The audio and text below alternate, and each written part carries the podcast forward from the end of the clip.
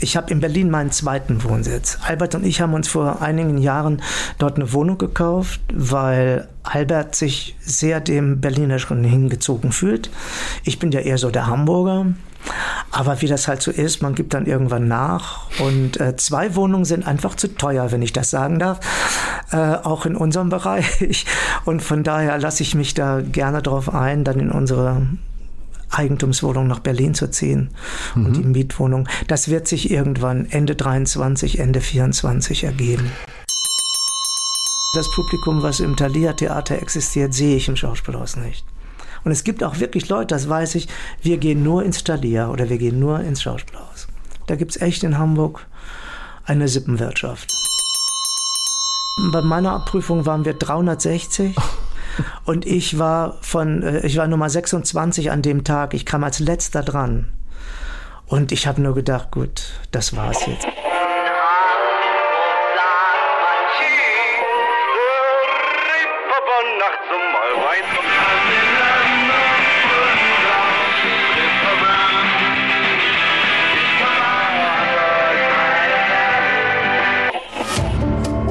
Gute Leute. Das Hamburg-Gespräch mit Lars Meier. Jetzt. Heute ist bei mir zu Gast Gustav Peter Wöhler. Moin, moin. Moin, moin.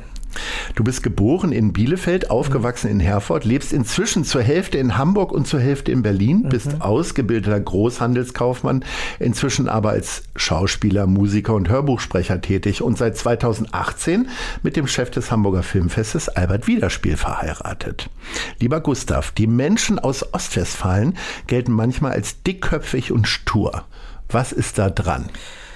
Ach, da ist vieles dran. Also stur sind wir auf jeden Fall. Dickköpfig ist ähnlich gelagert. Ich finde, wir sind eine, eine, eine, eine Menschenrasse, die sich äh, sehr stark durch Schweigen sozialisiert. Also ich bin, man glaubt es nicht, ich bin, ich kann wirklich viel reden, auch wenn ich Lust darauf habe. Wenn du bezahlt habe, wirst dafür. Wenn ich bezahlt werde, beziehungsweise wenn ich hier mit euch sitze, dann, äh, es ist nur so, dass, dass wir gerne schweigen. Also das ist so, äh, eine Freundin von mir ist mit einem Ostwestfalen verheiratet und die ist wirklich manchmal schon irritiert, dass sie so gut wie keine Antwort von ihrem Mann bekommt. Nicht? Also da liegt schon der Hase begraben. Ich bin da, ja, ich glaube, Albert ist auch manchmal irritiert, dass ich da irgendwo rumsitze und nichts sage. Diese Sturheit hast du gleich zugegeben. Ist das irgendwie ein Erfolgsgeheimnis? Und wenn ja, wofür? Nee, also wie hat dich das denn weitergebracht? Na, die Sturheit ist eher negativ. Also ja? in meinem Sinne. Ja. Also wenn man stur ist und lässt nicht los und kann äh, bestimmte Dinge nicht so annehmen, wie man es gerne möchte und beharrt dann auf seiner eigenen Meinung, obwohl man im Grunde selber genug weiß, das stimmt jetzt nicht. Da musst du auch mal fünf gerade sein lassen und sagen, nein, du hast recht. Also diese Sturheit kann einem ganz schön im Wege stehen.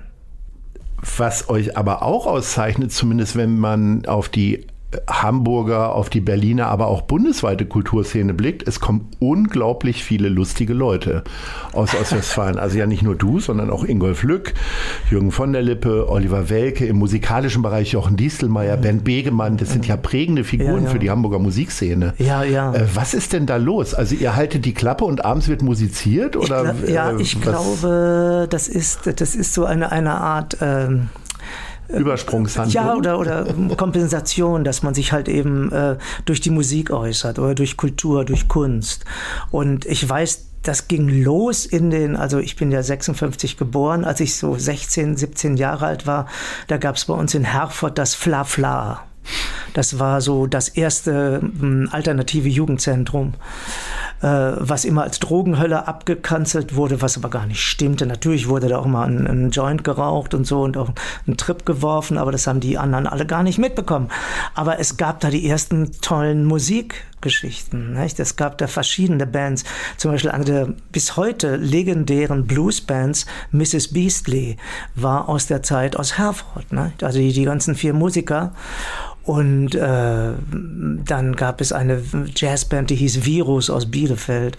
Und viele von denen sind dann später nach Berlin gegangen. Zum Beispiel Mickey Stickdown, der Schlagzeuger, ist nach Berlin gegangen, nach Hamburg. Es gibt so viele Leute. Und dann sind natürlich viele auch nach Berlin gegangen, um nicht zum Bund zu müssen. Das war ja damals so die Möglichkeit, wenn du nach Berlin gehst, dann musst du nicht zum Bund. Und wahrscheinlich sind da auch viele Leute hier hängen geblieben in Berlin oder in Hamburg, je nachdem. Also in Hamburg ja nicht, weil in Hamburg bist du nicht durchgekommen, aber in Berlin. Hast du denn jetzt sowas wie einen Ostwestfalen-Stammtisch irgendwo in Berlin oder in Hamburg? Nee. Dass Also du ich hab- regelmäßiger Leute triffst, nur ob ihrer Herkunft? Also ich, äh, ich habe Bernd Begemann schon mehrmals getroffen auf Konzerten oder früher mal bei, bei Horst Königstein, als Horst noch lebte. Da war Bernd auch oft zu Gast. Dann äh, Distelmeier bei Konzerten. Eine Freundin von mir, Käthe Kruse aus Bünde, von der tödlichen Doris, jetzt Künstlerin, die war früher, äh, die, die, die war früher aus Bünde und ist jetzt in Berlin tätig. Mit der ich, mit der und ihrem Mann bin ich sehr gut befreundet. Und da trifft man sich hin und wieder. Dann habe ich immer noch Freunde in Ostwestfalen. Aber so ein Wie oft Ostwestfalen. zieht es dich dahin, nach Ostwestfalen? Nach Also Erfurt, im ne? Moment zieht es mich öfter hin, weil meine Schwester ist 85 und da will man natürlich immer ähm, sie besuchen und Hallo sagen und so zwei, dreimal im Jahr ist das mittlerweile. Mhm. Und dann ist es auch immer so eine Woche. Und wie ist das jetzt so? Also klar, Verwandte zu treffen sowieso, Ja. aber wie ist das in diese Stadt zu kommen, die wahrscheinlich wie viele mittelgroße deutsche Städte aussieht wie alle anderen mit den Fußgängerzonen, dieses ganze Spezielle verloren haben? Also mich schmerzt es ja immer wieder, dann in die Heimat zu kommen. Ja, ja, das ist wohl wahr. Also das, äh, diese Fußgängerzonen-Geschichte, die ist schlimm, auch in Herford. Und die wurde damals, als ich wegging, so 78 ging das gerade los.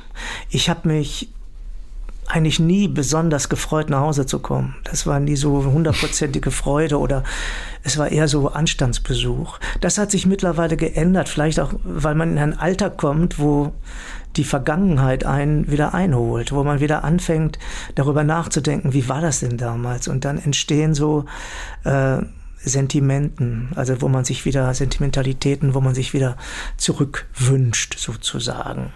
Ja. Kommen wir mal nach Hamburg und äh, zu unserer Rubrik Hamburger Lieblinge.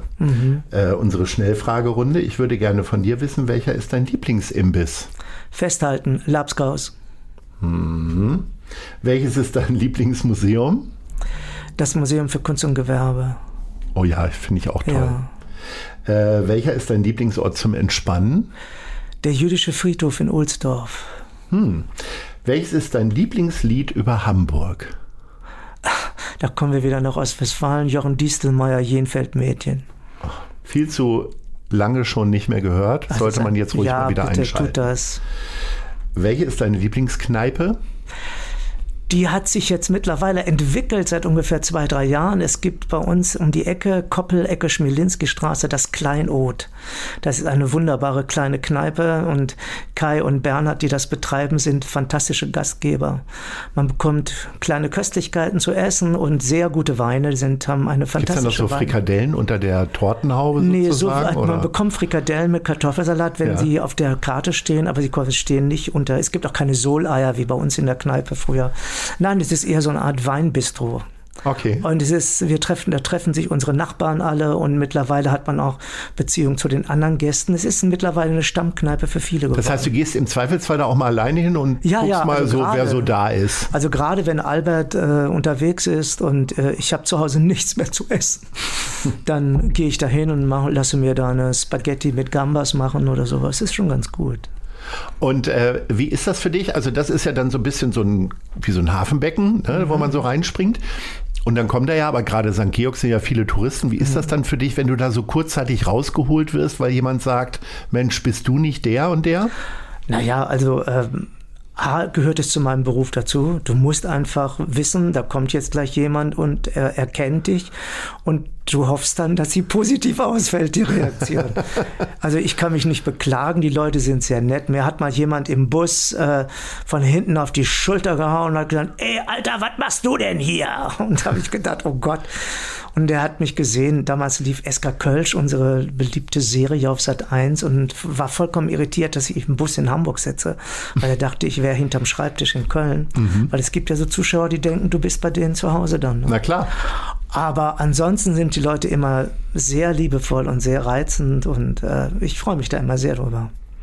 Ich habe ja eingangs gesagt, dass du zur Hälfte in Hamburg und zur Hälfte in Berlin wohnst. Mhm. Ja. Kannst du dich nicht entscheiden oder äh, woran liegt das? Also das liegt folgendermaßen. Äh, Ich würde das ich habe in Berlin meinen zweiten Wohnsitz. Albert und ich haben uns vor einigen Jahren dort eine Wohnung gekauft, weil Albert sich sehr dem Berlinerischen hingezogen fühlt. Ich bin ja eher so der Hamburger. Aber wie das halt so ist, man gibt dann irgendwann nach. Und äh, zwei Wohnungen sind einfach zu teuer, wenn ich das sagen darf. Äh, auch in unserem Bereich. Und von daher lasse ich mich da gerne drauf ein, dann in unsere Eigentumswohnung nach Berlin zu ziehen mhm. und die Mietwohnung. Das wird sich irgendwann Ende 23, Ende 24 ergeben. Das heißt, dann zieht ihr aus Hamburg weg? Dann ziehen wir aus Hamburg weg. Das ist ja eine echte Nachricht, das ist ja erschreckend. Naja, ich werde, ich werde jetzt schon von vielen Hamburger Freunden, wir haben ein Gästezimmer, wir haben ein Gästezimmer. Und das okay. werde ich natürlich auch tun. Also ich werde meinem Hamburg treu bleiben. Mhm. Da kenne ich nichts. Also dafür habe ich hier wiederum auch zu viele Freunde und Bekannte und ich mag die Stadt.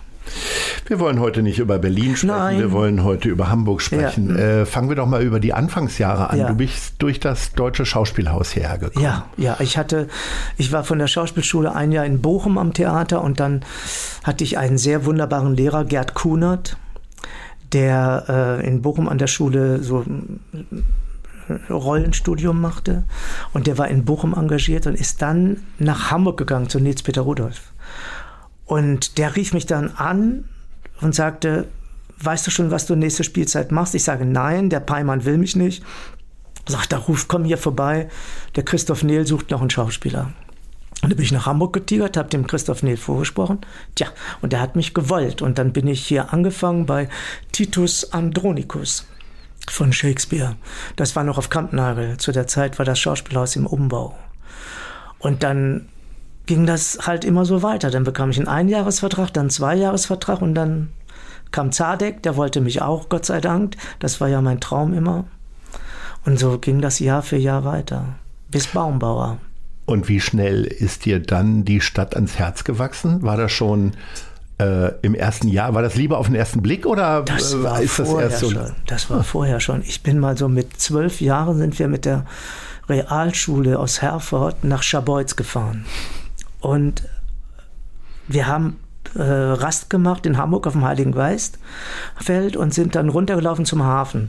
Und ich weiß noch, ich habe da gestanden und bei mir war in, in, mir drin ganz klar, hier werde ich mal wohnen. Also es war wirklich so, oder ich will hier mal wohnen. Das ist meins. Also weil ich habe immer Wasser geliebt. Also ob es jetzt die Nordsee ist, die Ostsee oder die Adria oder der Atlantik oder was auch immer, Wasser, Wasser muss sein obwohl wir in Herford nur die kleine A haben und die Werre, aber selbst das hat mir schon gereicht. Was wird dir dann Berlin geben? Die Spree höchstens. Wir wohnen in der Nähe vom Lietzensee, der zwar gerade nicht mehr aktiv ist, weil er immer mehr, wie heißt das, versumpft. Aber äh, ja, die Spree und es gibt natürlich die wunderbaren Seen drumherum, der Schlachtensee und so weiter. Man muss halt äh, aktiv sein und rausfahren.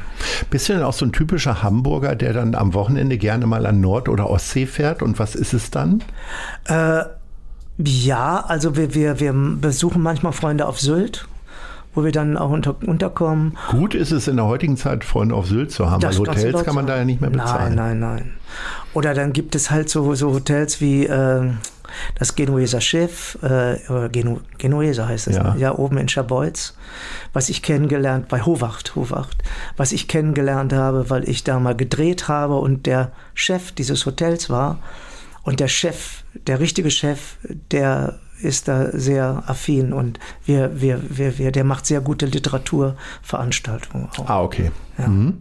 Und das ist immer so, so, das kann man gut am Wochenende, Samstag, Sonntag machen. Wie Oder sehen denn sonst so deine, deine Wochenenden aus? Ich sag mal, St. Georg ist ja so ein Stadtteil, wo man einfach ganz wunderbar flanieren kann. Ne? Also so ah. Wochenmarkt, ist das so ganz klassisch oder? Also da, wo wir wohnen, ist Flanieren nicht mehr so angesagt, weil die Bürgersteige voll sind mit Leuten. Also gerade jetzt bei diesem Wetter, bei dem Sonnenschein und am Wochenende mit den Touristen, es ist schon mittlerweile ganz anders als vor 30 Jahren, 30, 40 Jahren, als ich hierher kam. Da war das wirklich ja, damals war die lange Reihe, äh, das war Droge und Babystrich. Also wenn mhm. ich da abends äh, mit dem Fahrrad nach Hause fuhr, da habe ich in Winterhude gewohnt, da war äh, ordentlich was los. Also auf diesem Bereich. Du hast schon halb deine Hamburg-Vita erwähnt. Wie, wo hast du denn am Anfang gewohnt und wie ging es dann weiter? Also ich habe angefangen in Hamburg. Erst habe ich bei meiner lieben Kollegin Brigitte Janner gewohnt, weil mit der hatte ich in Bochum Theater gespielt und als mhm. ich ihr das sagte, fragte sie mich, hast du schon eine Wohnung? Ich sage, nee, ja, kannst erst mal bei uns wohnen. Und, und die war wo? Hofweg. Hofweg. Mhm. Da, ähm, da in diesem, äh, wie heißt denn das? Da, wo diese Alsterpalais auch ist. Daneben, ja. daneben. Mhm. Und äh, dann so nach drei Monaten habe ich durch eine Maskenbildnerin aus dem Schauspielhaus eine Wohnung bekommen. Und die war in der Timmermannstraße in, in Winterhude. Und da habe ich fast 20 Jahre gewohnt. Mhm. Also von 83 bis 2003, 2002, ja, sowas in der Richtung. Und dann St. Georg? Nee, dann bin ich erst nach Uhlenhorst, bin ich in die Hartwikusstraße. In, äh, in die Hartwikusstraße 6, die berühmte H6 wo lauter Leute vom Theater leben. Also das ganze Haus ist bevölkert mit Leuten vom Theater oder Fotografen. Ihr könnt euch auch gegenseitig dann abhören im Treppenhaus. Wir können uns gegenseitig abhören im Treppenhaus. Das ist, obwohl Schauspieler mittlerweile ist eigentlich nur noch, doch, Karin Neuhäuser lebt da und der äh, Josef Ostendorf, ja, die leben da auch. Aber die sind ja auch hauptsächlich woanders tätig. Nee, aber das ist eine ganz schöne Wohngemeinschaftsaktion da. Also mhm. das ist das ganze Haushalt eben. Ja. Und dann aber St. Georg. Und dann äh, sind wir nach, als ich dann habe ich Albert kennengelernt. Ja, dann haben wir uns irgendwann entschlossen, nach St. Georg zu ziehen. Und das war so 2008 ist das passiert. Ich bin ja nun die ganze Zeit immer links von der Alster, also im mhm. Hamburger Westen mhm. habe ich mich hier getummelt. Ja. Macht das irgendwas mit dir? Bist du so, hast du mit Ottensen was zu tun oder Altona? Also direkt zu tun habe ich da nicht, aber wenn ich, äh, ich bin oft da, entweder gehe ich dort ins, äh, ins Kino oder in eins der wunderbaren Restaurants, die da auch überall in der Ecke stehen. Also da bin ich äh, jetzt kein, ich bin jetzt kein Lokalpatriot. Das kann ich nicht sagen. Also ich bin jetzt nicht, sage ich, ah, hier St. Georg und darüber hinaus gehe ich nicht. Sowas denke ich nicht. Also ich versuche alles in Hamburg zu erleben. Das Ganze. Elbe, Alster. Weißt du denn jetzt schon oder immer, wenn ihr quasi saisonal wieder nach Berlin rübergeht, wenn ihr dann immer hin und her wechselt, äh, was dir an Hamburg fehlt oder auch im Umkehrschluss, also auch an kulinarischen Sachen oder so? Mm, also in, äh, an Hamburg wird mir auf jeden Fall das Licht fehlen. Das ist einzigartig, finde ich. Also gerade das hat, konnte man jetzt sehen, so schön bei den Sonnenschein, wenn das da über der Alster, über, die, über der Binnenalster so, das, das, der Himmel und so, das wirst du schwer woanders erleben können. Ja, also wie gesagt, das Wasser, viele Freunde, gute Lokale, interessante Lokale, Elfi, Grünspan, die ganzen Theater, St. Pauli Theater, äh, Schauspielhaus, Thalia Theater, alles eigentlich. Das, das Gibt es hier eigentlich noch eine Bühne, die du noch nicht bespielt hast, wo du sagst, ach, das würde ich gerne noch mal machen? Ja, Thalia Theater war ich noch nie. Hm. Nur als Zuschauer. Ist das eigentlich immer nur entweder oder oder gibt es Schauspieler, die auf beiden Bühnen äh, schon aktiv waren? Es gibt Schauspieler, die auf beiden, also zum Beispiel jetzt Barbara Nüsse und äh, wer war denn da noch früher bei uns? Also Barbara Nüsse ist auf jeden Fall. Ja. Bernd Gravert, Bernd Gravert ist auch am Talier. Nein, das war auch, das war eigentlich nie so, äh, das hatte halt immer was auch mit dem Intendanten zu tun. Mhm. Also ein Zadig-Schauspieler ging nicht zu Jürgen Flimm mhm. obwohl die sich mochten, obwohl die sich kannten. Und es ist auch, man merkt es auch, wenn ich im Publikum sitze, das Publikum, was im Thalia-Theater existiert, sehe ich im Schauspielhaus nicht. Und es gibt auch wirklich Leute, das weiß ich, wir gehen nur ins Thalia oder wir gehen nur ins Schauspielhaus. Da gibt es echt in Hamburg eine Sippenwirtschaft. Du bist ja auch als Musiker tätig. Ja, Gibt's denn da, da war ich schon mal, du hast recht, da war ich schon mal im Thalia Theater mit Achso, der Devils darauf sollte es gar nicht hinauslaufen, aber ja, ist ja auch da, schon mal da, gut. Da fällt es mir ein, da waren wir mit der Devils Robato Band. Das war mhm. die Band vom Black Rider.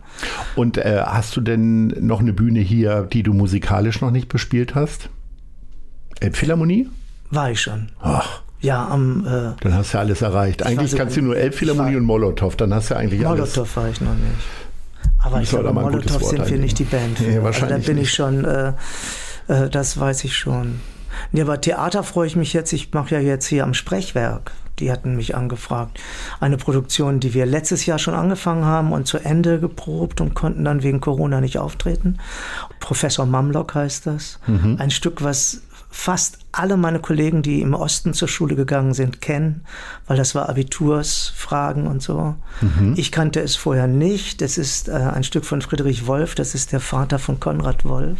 Mhm. Und Markus Wolf natürlich auch. Und äh, der hat dieses Stück geschrieben. Es geht um einen jüdischen Chirurgen, der aus seiner Klinik von den Nazis vertrieben wird. Also genau in der Zeit nach dem Reichstagsbrand.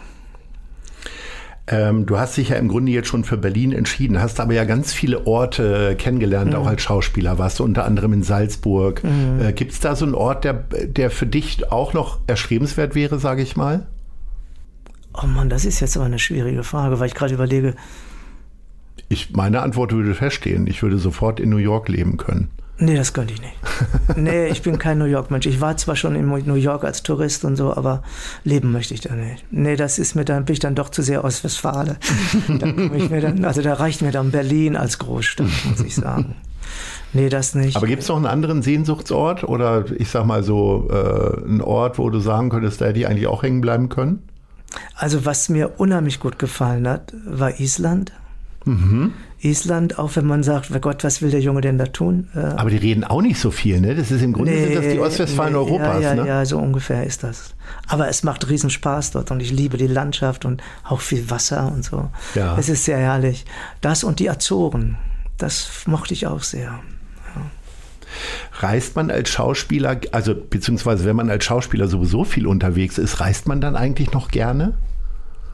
Ja, jetzt im Alter nicht mehr so gerne. Und vor allen Dingen, wenn die Züge dauernd ausfallen und du kommst immer zu spät und du musst jetzt schon, was weiß ich, dir einen Tag vorher überlegen, fahre ich heute Abend oder fahre ich erst am nächsten Tag, weil du hast um, musst um 18 Uhr in der Maske sein und weißt nicht, fährt der Zug oder fährt er nicht und wie lange braucht er.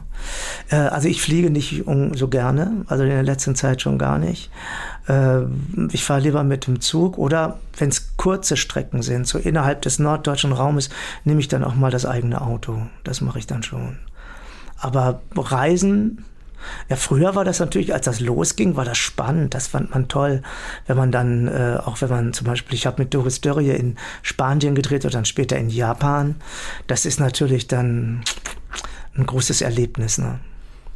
Ja, Unbedingt. Ja. Gibt es denn äh, aber trotzdem auch touristisch gesehen noch einen Ort, den du noch mal bereisen möchtest? Man sagt ja im Rentenalter, hast du ja noch lange nicht erreicht, als Schauspieler geht man ja nicht in Rente. Oder hast du für dich tatsächlich so eine Zahl, wo du sagst, nee, dann tue ich mir das nicht mehr an? Nein, das überhaupt nicht, weil also ich fühle mich jetzt mit 66 noch nicht zum alten Eisen. Ich bin zwar älter, aber ich kann mir noch hier alles Mögliche vorstellen. Also auf jeden Fall auf dem Theater, auf der Theaterbühne oder vor, vor der Kamera. Mhm. Das ist, äh, auch wenn die Knochen manchmal nicht mehr so wollen, wie sie gerne möchten. Aber äh, vom Kopf her ist alles noch da. Und von daher kann ich mir das sehr gut vorstellen, auch weiter Theater zu machen oder Filme zu drehen oder Musik zu machen. Das auf jeden Fall. Und gibt es da noch einen Ort, den du bereisen möchtest?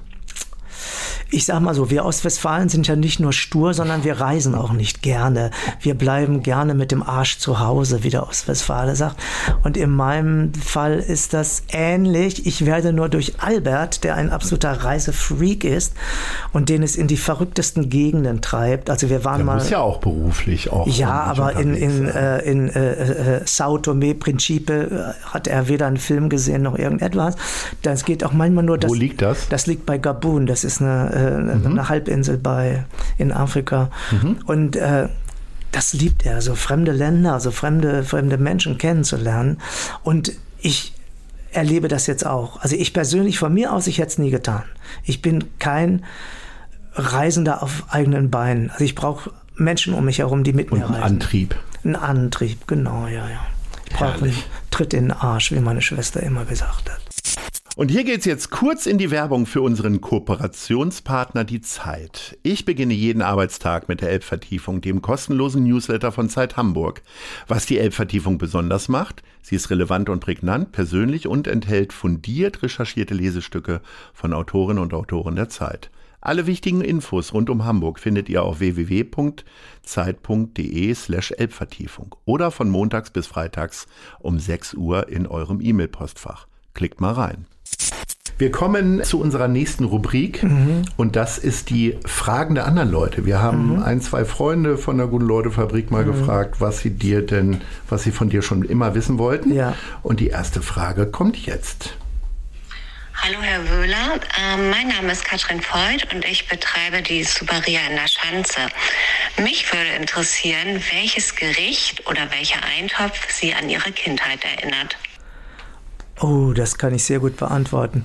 Bei uns gab es nämlich viel Eintopf in Ostwestfalen. Ja, klar. Ja. ja. Und das war also zum Beispiel Graupensuppe. Oh. Nee, überhaupt nicht. Ich liebe das bis heute. Ja. Ich finde Graupeneintopf was ganz Großartiges. Also Graupen geht noch. Was ich ganz schlimm fand, war Schnippelbohneneintopf. Esse ich auch. Ich esse alles. Ich bin bis auf den Innereien. Was das ostwestfälische was Feld das hergibt. ostwestfälische, also Schnippelbohneneintopf oder Graupensuppe oder äh, Linsensuppe. Also ich, was Eintopf betrifft, äh, da kann man mich wirklich mit kriegen, muss ich ganz ehrlich sagen. So, dann gucken wir mal, womit dich jetzt der nächste Frage kriegt.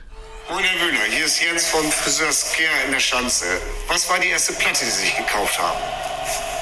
Die erste Platte war die Single We Can Work It Out von den Beatles. Das oh. war meine oh. allererste Platte, da war ich sieben Jahre alt. Und äh, ich hatte eine Nachbarin, die war fünf Jahre älter und die hatte schon die erste äh, Schallplatte, die große, das Album, was ich mir natürlich nicht leisten konnte. Dann habe ich mein Taschengeld irgendwann so weit zusammengekriegt, dass ich mir diese kleine Single kaufen konnte. Ja. Das war meine erste Platte. Und bist du dann auch so gewesen, dass du mh, mm, äh, in deiner Jugend dann immer so einen Plattenladen hattest, wo du dann immer wieder hingegangen bist und dich ausgetauscht hast und so? Es gab ja nur einen in Herford. Ja, genau. Das heißt, es gab dann später zwei. Erst gab es nur Radio Ash. Ja. Und Radio Ash hatte eine kleine, aber ganz gute Auswahl. Also das, was halt eben im Radio Luxemburg lief. Ne? Mhm. Keine besonderen Sachen. Und später gab es dann den Laden Sounds. Und Sounds kamen so mm, Mitte der 70er raus und dann waren, wurden immer mehr äh, Platten auch angeboten, wo man dann, also Colosseum, äh, äh, Caravan, diese ganzen Bands und die amerikanischen, David Bowie natürlich, alles, was man damals sonst nicht so mitbekam. Welchem Bereich gehört denn äh, mehr deine Liebe, Musik oder Schauspielerei? Diese Frage beantworte ich immer mit meiner täglichen Situation oder mit meinem Zustand. Heute wär's? heute wär's, glaube ich, Theater, weil ich mich gerade so mit dem Theater beschäftige. Ich bin dann ja, also zum Beispiel, als ich dann heute so überlegt habe, wegen einem Lied aus Hamburg, da habe ich erstmal Jochen Distelmeier wieder angehört, weil es sofort mhm. kam. Das ist das Jenfeld-Mädchen. Das mache ich dann manchmal. Ich hole dann nicht mal die Platte raus, sondern gucke mal schnell bei iTunes, wo ich da rein was finde. Ne?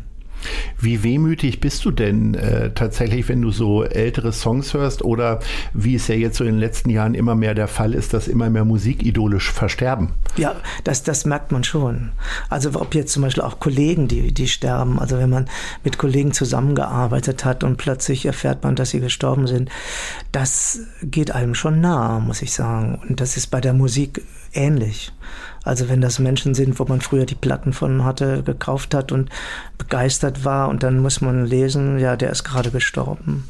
Hm. Das gibt halt alles so äh, Nachrichten. Also die Einschläge kommen näher. Ne? Man merkt, man wird nicht jünger.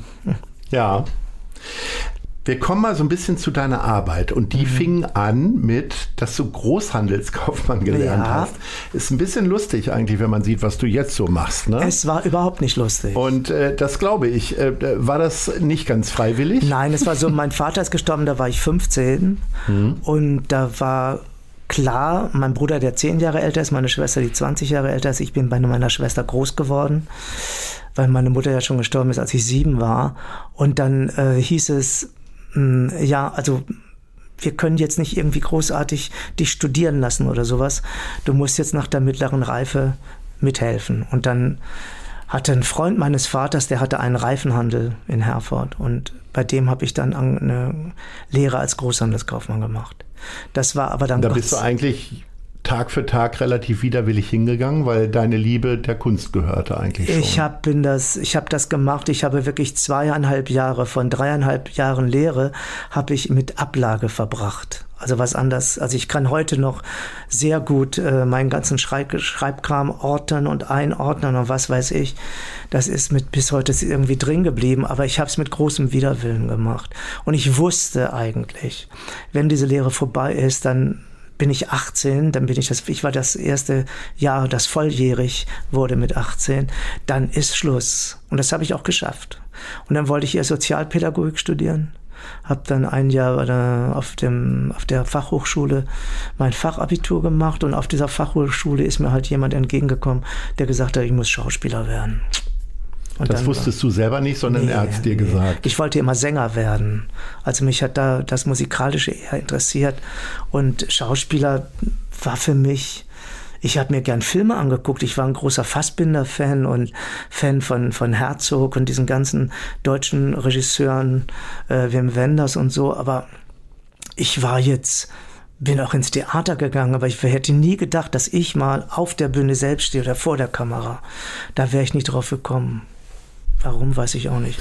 Und warum hat derjenige dann gesagt, du musst Schauspieler werden? Der hat das einfach gesehen. Also wir waren mit der Band, wir haben mit meiner damaligen Band auf einem Schulfest gespielt und der ist nachher zu mir gekommen und gesagt, Wüller, Wüller, Sie müssen Schauspieler werden. Ich habe gesagt, Herr Meier, sind Sie verrückt?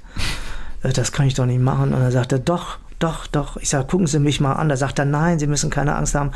Man muss heute nicht mehr so aussehen wie früher, die Schauspieler. Man kann auch so aussehen wie Sie. Und denken Sie mal an Hans Moser und so, den ich gar nicht kannte. Und dann äh, hatte der aber in Bochum Theologie studiert und hat dort auf der, Schauspiel, äh, dort auf der Schauspielschule so Abschlussproduktionen gesehen. Und der meinte, das ist die Schule für Sie. Dann habe ich mit dem drei Rollen einstudiert, bin da hingefahren, Peng, und dann haben die mich genommen. Also mindestens die Leute, die wissen, äh, die den Film Kleine Haie gesehen haben, ja. äh, mit Jürgen Vogel unter anderem, wissen, dass so eine Aufnahmeprüfung, wie du sie gerade beschrieben hast, kein Spaziergang ist. Überhaupt nicht. Und schon gar nicht im Bochum, also schon gar nicht zu der Zeit, weil die galt als die arrivierteste Schauspielschule, das möchte ich mal sagen. Sagen wir mal so, sagen. sie war nicht die arrivierteste, die arrivierteste war damals immer noch die, äh, die Schule in Berlin und also nicht die, die, die, die, die Eisler, sondern äh, Ernst Busch. die Ernst Busch, ja. sondern die, äh, die andere, die, die westliche, mhm. die okay. UK und die Hamburger hier. Mhm. Hamburger, dann noch München, das waren die drei großen. Aber Bochum galt schon als etwas. Bochum war, so galt als elitär. Bochum ja. war so eine linke, so ein linker Haufen. Aber warst du dir ob deines Talents dann bewusst tatsächlich? Nein, das, das hat lange gedauert. Weil ich meine, da sind ja, ich sag mal, wenn da 100 Leute in die Prüfung gehen, laufen ja 90 mit Tränen wieder raus. Und also wir waren, bei, meinem, bei meiner Prüfung waren wir 360. und ich war von, äh, ich war Nummer 26 an dem Tag. Ich kam als letzter dran. Und ich habe nur gedacht, gut, das war's jetzt. Jetzt gehen, das, äh, mach das jetzt und dann gehst du nach Hause. Und dann wurden wir aber aufgerufen, acht Jungs. Und ich sage, ja klar, kein Mädchen dabei, weg. Und dann waren wir acht Jungs in der Endauswahl von diesem zum zweiten Tag. Mhm. Und der zweite Tag hat mir wahnsinnig viel Spaß gemacht. Das war Improvisieren, ähm, Atemtraining, äh, so, so Tanzen und so. Das hat mich unglaublich fasziniert. Und da habe ich gedacht, Mensch, das ist ja toll, wenn ich das jeden Tag machen darf. Ist, ne? Und dann haben die mich auch noch genommen, ja. Und dann war ich aber erstmal wie soll ich das sagen, lange am Überlegen, ob ich es wirklich mache. Äh, wie, waren denn, wie sahen denn die Diskussionen mit deiner Schwester dann aus? Nicht schön. die so richtig glücklich waren die Nein. wahrscheinlich nicht erstmal. Ne? Meine Schwester, als ich ihr das dann sagte, die haben mich genommen und ich gehe dahin zur Schauspielschule, die war irritiert, weil die war natürlich ähm, wie, wie man so schön sagt, da man ähm, hängt die Wäsche von alleine, die die die die äh, die äh, Künstler die kommen, die, die Gaukler kommen. Und sie hatte Angst, dass ich unter die Räder komme, dass ich nichts verdiene, dass ich drogenabhängig werde. Das waren so ihre Ängste, die sie halt aus dem Fernsehen in Ostwestfalen so mitbekommen hat. Und äh, das Gute war nur meine, meine Kollegin Angelika Thomas, die hier lange am Schauspielhaus war und dann am Thalia Theater, die ist mit meinem Bruder zur Schule gegangen. Und das war so mein Rettungsweg, weil ich habe gesagt, ich habe Angelika Thomas, Angelika Gräper angerufen. Was? Ich sage ja, und die war auch in Bochum auf der Schauspielschule. Na ja, dann hoffe ich, dass du das auch so hinkriegst. Ich sage ja, warum mal gucken. Also die war sozusagen mein Rettungsanker, um das zu Hause dann äh, zu etablieren. Und später war es dann, habe ich äh, als ich dann meinen ersten Fernsehfilm dabei war, oder dann habe ich eine kleine Szene mit Inge Meisel gehabt, da war natürlich meine Familie glücklich, ne? dass ich mit uns Inge da auf einer vor der Kamera stehe. Ja. Wie hast du das denn finanziert damals? Hast du parallel noch gejobbt oder wie lief das dann? Nee, ich musste nicht jobben, weil äh, ich war ja vollweise, bekam BAföG und Waisenrente. Also ich hatte damals nicht wenig Geld, muss ich sagen. Also das war für die, für die Zeit und auch für die An, äh, Ansprüche, die man haben, haben musste, um eine gute Wohnung zu haben und so, war das echt okay. Also ich bin gut über die Runden gekommen. Ich Saus war auch sehr und Braus genügsam. in Bochum gelebt. Bitte? Hast in Saus und Braus in Bochum Nee, in Saus und Braus nicht, aber äh, man, ich, ich war so immer genügsam. Ich habe die erste Zeit in Bochum in dem berühmten Papageienhaus gewohnt. Das war so das Haus für die das Studentenwohnhaus, so mit, was weiß ich, 17 Stockwerke. Und ich weiß noch, wie ich da hinkam. Da sagte mir dieser Wohnungsvermieter, ja, wo wollen Sie denn wohnen? In welchem Stock? Ich sage, auch das ist mir egal. Nehmen Sie denn auch den Selbstmörderstock? Und ich sage, bitte? Und dann sagte der, ja, hier springen Sie immer runter. Ich sage, nee, dann will ich doch lieber weiter unten. Das war wohl damals der Selbstmordturm da. Also du bist ähm, damals gut mit dem Geld klargekommen. Irgendwann hört BAföG auf, Mhm. Ja, irgendwann ja. hört die äh, Waisenrente Ja. auf. Ging das dann immer so weiter, dass du davon leben konntest oder musstest du, hast du dann doch irgendwann nochmal Zweifel? Ich konnte immer davon leben. Also ich habe, äh, das liegt wirklich an meiner Genügsamkeit. Ich brauche keinen Luxus oder so. Wenn ich in Urlaub fährt, brauche ich kein Reisegeld. Ja, zum Beispiel. Nicht? Ich habe meine Sommer anderweitig verbracht. Ich musste nie nebenher arbeiten. Ich habe am Schauspielhaus immer so verdient, dass ich meine Miete zahlen konnte und mein Leben in dem Monat leben konnte. Und wenn ich dann, und wenn es dann später dazu kam, dass man mehr Film gemacht hat, hat man natürlich mehr verdient. Und das war natürlich dann gut. Nicht? Also mit mehr Geld da durchzugehen durch die Monate. Aber wie gesagt, ich habe nie, kann mich nicht daran erinnern. Ehrlich nicht. Ich habe nie geknapst, wie man so schön sagt. Deine Eltern hatten eine Gaststätte in der Ja. Mhm. Nähe von Herford. Bist du dadurch ein guter Gastgeber? Also ist es irgendwie bei dir auch ins Blut übergegangen? Also ich glaube, ich bin ein guter Gastgeber, wo ich behaupten muss, dass Albert noch ein besserer ist, weil Albert spontaner ist. Ich brauche immer länger, um so etwas anzuregen und Albert macht das dann ad hoc. Der sagt, ach übrigens, morgen Abend kommen die und die zum Abendessen. Ich sage, hä? Ja, dann sind die halt da und es, die bekommen auch immer was Leckeres zu essen. Das funktioniert immer. Das hat glaube ich, nicht so viel damit zu tun, dass ich aus einer Kneipe komme. Ich mag es, Gäste zu bewirten, ja. Und Also- kochst du denn auch selber dann? Oder Ganz, wird dann ganz, irgendwo in der ganz, ganz Gastromeile in. St. Georg dann? Nee, also das, äh, wenn gibt es äh, kalte Küche. Oder aber wenn, dann macht Albert das. Oder jemand anders von meinen Freunden. Also ich lade ein und einer kocht dann. Warum hast du nicht so einen Hang zum Kochen? Weiß ich nicht, vielleicht habe ich es nie gelernt. Vielleicht muss ich es einfach mal tun. Ja, wirklich. Also manchmal denke ich, bitte? Es ist ja nie zu spät Nee, also man kann auch mit 66 Jahren noch der zweite Tim Melzer werden, so ist das nicht. ja, Nein, also zumindest, ich bin, äh, zumindest kann man so ähm, schlimme Wörter benutzen, er. Ja, Immer. aber man kann auch vor allen Dingen, äh, ich muss ja nicht keine Haute Cuisine machen, ich kann mich ja, Ja. auch mit normalen Essens. Also ich mache mir da schon mal eine Nudel oder sowas. Das Aber ein schon. Eintopf wäre schon zu kompliziert? Eintopf wäre nicht kompliziert, wenn ich es einfach tun würde nach Rezept, weil das ist gar nicht so schwer. Man Nee, einfach, nein, natürlich Das kann nicht. man sehr schnell machen. Ja. Aber wie gesagt, ich glaube, da bin ich zu faul. Sagen wir es mal so. Faul. Ja. Ja. Du giltst ja als Rampensau. Also Mhm. wer dich, äh, wer dich auf der Bühne schon erlebt hat als Musiker, Mhm. weiß, dass das ja fast untertrieben ist. Äh, Jetzt haben wir vorhin schon darüber gesprochen, dass du eigentlich die Klappe hältst und nicht Urlaub machen willst, wie auch immer. Äh, Was macht das mit dir, wenn du auf die Bühne kommst und dann auf einmal loslegst? Was ist es? Ja, das ist, äh, ich kann es gar nicht hundertprozentig beschreiben. Es ist einfach die Lust daran, äh, da auf der Bühne zu stehen und vor allen Dingen bei, bei Konzerten mit dem Publikum zu kommunizieren. Ne?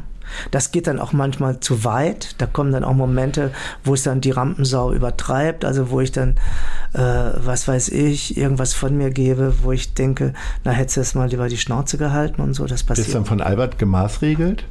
Nee, Albert nicht. Albert ist ja nicht in jedem Konzert dabei. Aber meine Band sagt dann schon mal, Mensch, Gustav, jetzt reiß dich mal zusammen oder so. Was ist denn das, was du dann möglicherweise so Ja, so schweinische Sachen. Ach so. Dass ich irgendwelche Kerle im Publikum anmache oder so. Früher habe ich ja noch mein Hemd aufgerissen. Ja, wo ich bis ich kann heute mich noch, erinnern. Wo ich, bis, wo ich bis heute noch Anfragen von äh, vielen äh, Leuten bekomme, die sagen, wann geht denn das Hemd mal wieder auf? Ich sage, ich glaube, das lasse ich jetzt mal besser. Man wird ja älter und gesetzter und so. Obwohl ich kann mich noch sehen lassen. So, na gut, also vielleicht sehen wir dann doch noch mal dich ohne Hemd. Ja. Ähm, wer sind denn deine musikalischen Vorbilder? Also du bist ja sehr, sehr bunt unterwegs. Aber gibt es so zwei, drei, du hast ja vorhin die Beatles schon gesagt Also und auch Bowie erwähnt. Bowie ist es, äh, aber Bowie ist zum Beispiel jemand, der ist schwer, finde ich, nachzusingen. Weil das ist, also das sind so Songs, ich habe mich mal an äh, All the Young Dudes versucht, das ging noch gerade so, aber schon bei Life on Mars, da wird es dann schon anders. Oh, tolles Lied. Ja, ist ein super Song. Wollte ich auch immer mal machen. Aber mm, ja, wir haben das dann irgendwann aus dem Programm genommen. Wer dann auf eine, eine, eine meiner Göttinnen ist äh, Joni Mitchell. Schon immer gewesen. Und Ricky Lee Jones. Dann äh, sehr viele Frauen. Neil Young, was keine Frau ist. Aber ich hab's, äh, Ja. also ich bin drüber hinweggegangen. Ja, ja. Äh, gibt's denn, kannst du mit moderner Musik was anfangen? Ja. Also sowas wie, äh, keine Ahnung, Lady Gaga gibt's ja auch schon seit 15 Ach, die moderne Jahren, Musik. Aber äh, Ja, natürlich, das könnten so wir drauf an. Ich finde, die, die neue Musik, ja, ich fand das, was, was Billie Eilish da treibt, schon sehr, sehr bedeutsam und gut. Adele ist natürlich eine fantastische Sängerin. Früher war es Celine Dion, das hat sich mittlerweile auch so natürlich gut, wir werden beide zusammen. Die Streisand fand ich immer fantastisch, natürlich, obwohl das keine moderne Musik ist. Es gibt halt fast, es sind fast immer Frauen, Sängerinnen. Bei Männern ist es eher so der klassische Bereich. Ich bin ein großer Verehrer von Christian Gerhaher. Also was der macht. Ich habe jetzt letztes Jahr auch in Salzburg eins seiner äh, wirklich fantastischen Konzerte gesehen und auch schon mehrere in Berlin und auch hier in Hamburg. Nee, also das, das ist einer der meiner Heroen, was die klassische Liedgestaltung betrifft. wir kommen zu unserer Rubrik Wissenswertes. Fakten über Hamburg, verbunden mit einer Frage an dich. Hamburg löste Ende des 17. Jahrhunderts die Stadt Bordeaux als Zentrum der europäischen Zuckerindustrie ab. Ohne welche Süßigkeit könntest du nicht leben? Weingummi. Ist das süßig? Ja, Ja, ne? klar. Also ich denke im weitesten Sinne schon, ja. Ja, ja. Das lassen wir mal gelten. Ich glaube, da ist Zucker drin irgendwie. Ja, ich muss Habe ich sonst mal gehört. Nicht, sonst würde ich es nicht essen. Im Jahr 1619 wurde die Hamburger Bank gegründet, ein Kreditinstitut für die ansässigen Kaufleute, das bis 1875 bestand. Wofür gibst du unverschämt viel Geld aus? Unverschämt viel. Bücher. Wie komme ich nur darauf? Da, das ist ja logisch, Bücher. Ich habe gerade so zusammengerechnet. Antiquariat, weil du sammelst oder immer nur frisches nein, nein, Zeug? Ich, frisches Zeug. Also ich kaufe auch manchmal so Klassiker dann, die ich noch nicht gelesen hatte und so. Aber ich gehe meistens in meine Buchhandlung da einer langen Reihe Wohlers Mhm. und hole mir da meine Bücher. Die Stadt Hamburg besteht zu 92 Prozent aus Land und zu 8 Prozent aus Wasserfläche. Mhm. Wo besteht in Hamburg die schönste Verbindung zwischen Land und Wasser? Also welches Ja, Ufer äh, ist dein Favorit? Nochmal, welches? Welches Ufer ist dein oder welcher Strand ist Ah, dein na, ich finde, dass äh, das Alsterufer da hier ähm, in Uhlenhorst und zwar der Hansesteg, das ist traumhaft schön mit diesen Weiden, die da ins Wasser fallen. Da kann ich stundenlang sitzen. Das ist so mein Strand. Ich möchte noch mal auf die Bücher zurückkommen. Ja. Ähm, sammelst du die dann auch oder gibst du die dann einfach weiter? Es gibt ja so Bücherschränke, Ja, ja. auch in St. Georg mutmaßlich, wo man die reinmachen kann. Oder gibt es denn andere Dinge? Weil ich äh, muss gerade so an deine Ablage denken als äh. Großhandelskaufmann. Äh, gibt es denn Dinge, die du einfach möglicherweise für Außenstehende unsinnigerweise lange behältst? Nee, gibt es nicht. Also ich bin kein äh, Sammler von irgendwelchen Auch Trödelsachen. Drehbücher werden alle immer weggeschmissen, Nee, wenn sie nicht sofort. sind. Nein, nein, die, die behalte ich erstmal.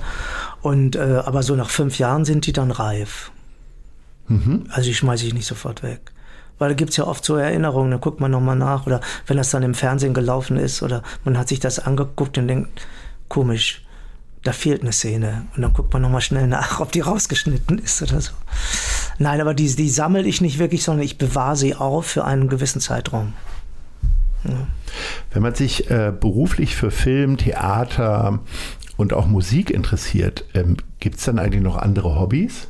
Weil das geht ja bei dir in eins über die ganze Zeit. Das schwankt ja immer so hin und her. Ja, ich, ich wie gesagt, ich lese viel Bücher, auch Zeitungen, ähm, gehe gern ins Kino, Theater. Also das mache ich schon alles. Nee, mehr habe ich dann eigentlich nicht. Also spazieren gehen, solche Sachen. Freunde. Raschelt es noch beim Zeitunglesen? Also du kaufst sie in Papierform oder liest du die digital? Also ich habe zwei Zeitungen, die ich digital gucke und äh, lese und dann äh, immer so zwischendurch eine Zeitung, die ich mir mal dann hole, um sie dann wieder in Natura zu lesen. Kannst du irgendwas mit Social Media anfangen? Also sagen wir mal so viel, ich komme ganz gut damit zurecht. Ich war mal bei Instagram, das habe ich aufgehört, weil ich einfach gemerkt habe, dass da werde ich äh, weggezogen. Da komme ich dann irgendwann ein, in so eine Sucht hinein. Das wollte ich nicht. Ich habe gemerkt, dass ich den ganzen Tag damit rumverbracht habe für nichts und wieder nichts. Dann habe ich mich, äh, wir sind ja von der Band aus bei Facebook und habe mich dann irgendwann bereitschlagen lassen, ein eigenes äh, Facebook-Ding zu machen. Und dann habe ich auch gemerkt, es ist wie bei Instagram, da komme ich dann irgendwann nicht mehr hinterher. Also von daher bin ich nicht so ein Social-Media-Mensch. Also ich habe meine Mails und meine, ich bin im Internet unterwegs und dann gucke mir ab und zu ein paar Sachen an, aber dass ich jetzt großartig Social Media begeistert bin, kann ich nicht sagen. Äh, mit Theater und mit Kino gehen war ja so in den letzten zwei Jahren immer schwierig. Bist mhm. du ein Freund von Streamingdiensten geworden? Habt ihr Abos? Ich habe ein Abo von, von Netflix. Und das reicht auch. Und wir haben Apple TV, weil man dadurch so viel äh, äh, rüberbringt auf dem Fernseher. Aber der hat ja auch ein eigenes Programm. Da gerade also den sind wir auch dabei. Also das sind so die beiden. Gibt es denn Serien, die du dann verschlingst und ja, wegsuchtest ja, sozusagen? Ja. ich verschlinge so? RuPaul's Drag Race mhm. schon seit Jahren. Das war seit Anfang an. Das ist, gehört für mich einfach. Dann habe ich was Neues entdeckt. Das gibt es aber bei YouTube. Das habe ich vorher, äh, das habe ich durch Facebook kennengelernt. Mhm. Und zwar die Graham Norton Show, BBC. Mhm. Also das ist, da kann sich jede Talkshow egal woher sich ein Beispiel dran nehmen. Das ist einfach faszinierend, was der da. A hat er natürlich super Gäste. Da kommen dann äh, Lady Gaga, Adele Chair zusammen auf einem Sofa zusammen. Und Graham Norton ist ein sehr witziger und äh, eloquenter Redner und Frager. Und es geht immer sehr unter die Gürtellinie auch. Und die Leute sind bereit, die wissen das schon. Bei mir geht hier bei Graham Norton, da geht's sehr weit. Und er hat auch Leute dabei, die man gar nicht kennt, die aber in, in England Stars sind durch ihre Shows und durch ihre Sitcoms. Und da sind wirklich phänomenale Leute bei. Also und ich bin, das kann ich mir stundenlang angucken. Dann noch natürlich, äh, Gott, wie heißt denn jetzt? Äh, äh, mit, mit, äh, mit Jane Fonda und äh, Lily Tomlin. Frank and Gracie. Gracie and Frank. Gracie and Friends? Ist egal, sehr gut. Wir googeln das. Wir googeln, das ist wirklich, ich, ich komme jetzt nicht auf den Titel, aber das habe ich jahrelang geguckt. Ja. Will and Grace. Nee, Will and Grace habe ich auch ist geguckt. Ist schon wieder was anderes. Das ist schon wieder was anderes. Okay. Das ist mit Lily Tomlin, äh, läuft auf Netflix. Ganz toll. Naja, Kannst du denn so einen Abend, also du als Schweiger, kannst dann einfach auch mal gar nichts anhaben oder umgibt dich, also bei mir ist es ja so, ähm, ich habe einfach immer Musik an, wenn ich jetzt kein Fernsehen anhabe. Das hatte ich früher. Ich hatte früher dauernd Musik an. Ja. Und mittlerweile fällt mir das selber sogar auf, selbst auf, dass ich dann da sitze und denke, irgendwas fehlt. Und dann gucke ich so auf meine CD-Sammlung und denke, naja, kannst du mal eine CD auflegen. Aber das hat sich auch zurückgezogen. Also es sei denn, dass ich mal was im Autoradio höre. Also im Autoradio ist das immer, äh, im Auto ist das Radio immer an. Mhm. Und äh, da höre ich dann auch manchmal über mein iPhone äh, meine Mediathek durch und so. Ja. Gustav Peter Wöhler, wir sind schon beim Ausblick oh. zum Ende des äh, Podcasts. Und ich würde gerne von dir wissen, wo siehst du dich in fünf Jahren? Ich sehe mich in fünf Jahren in Berlin. In der Hoffnung, dass ich mit 71. Schlimm, das im Hamburg-Podcast zu sagen. Ja, was soll gut. ich denn machen? Ja, es ist die Wahrheit. Ja. Also, ich sehe mich in fünf Jahren in Berlin in der Hoffnung, dass ich mit 71 Jahren noch genauso äh, glücklich bin und arbeiten darf wie jetzt. Dass ich äh, immer noch mit meinem Mann zusammen bin, mit Albert. Das wäre sehr schön. Wenn nicht, komme ich nach Hamburg zurück. Ja. 100 Prozent. Das weiß ich jetzt schon. Das weiß ich jetzt schon. Mhm. Das wird ihn beruhigen. Das wird ihn total beruhigen. Und ja, das ist eigentlich das, so sehe ich mich in fünf Jahren. Wo siehst du Hamburg in fünf Jahren? Nicht großartig anders wie jetzt. Hamburg ist eine Stadt, die sich äh, schwer entwickelt, finde ich.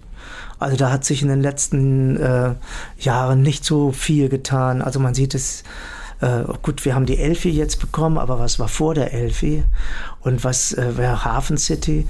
Das sind so die Sachen, die sich entwickelt haben. Ich hoffe, dass Hamburg äh, weiterhin der größte Hafen bleibt, den wir haben und dadurch natürlich auch Arbeitsplätze weiter zur Verfügung stellt. Aber dass sich das jetzt in fünf Jahren so großartig noch verändert, das weiß ich nicht. Wir wissen ja gar nicht, wie die Situation überhaupt im Moment uns weiter bringt. Wohl wahr. Das war ein äh, wunderbares Gespräch mit dem Wahlhamburger Gustav Peter Wöhler, der demnächst ein zukünftiger, beziehungsweise jetzt schon ein zukünftiger Berliner ist.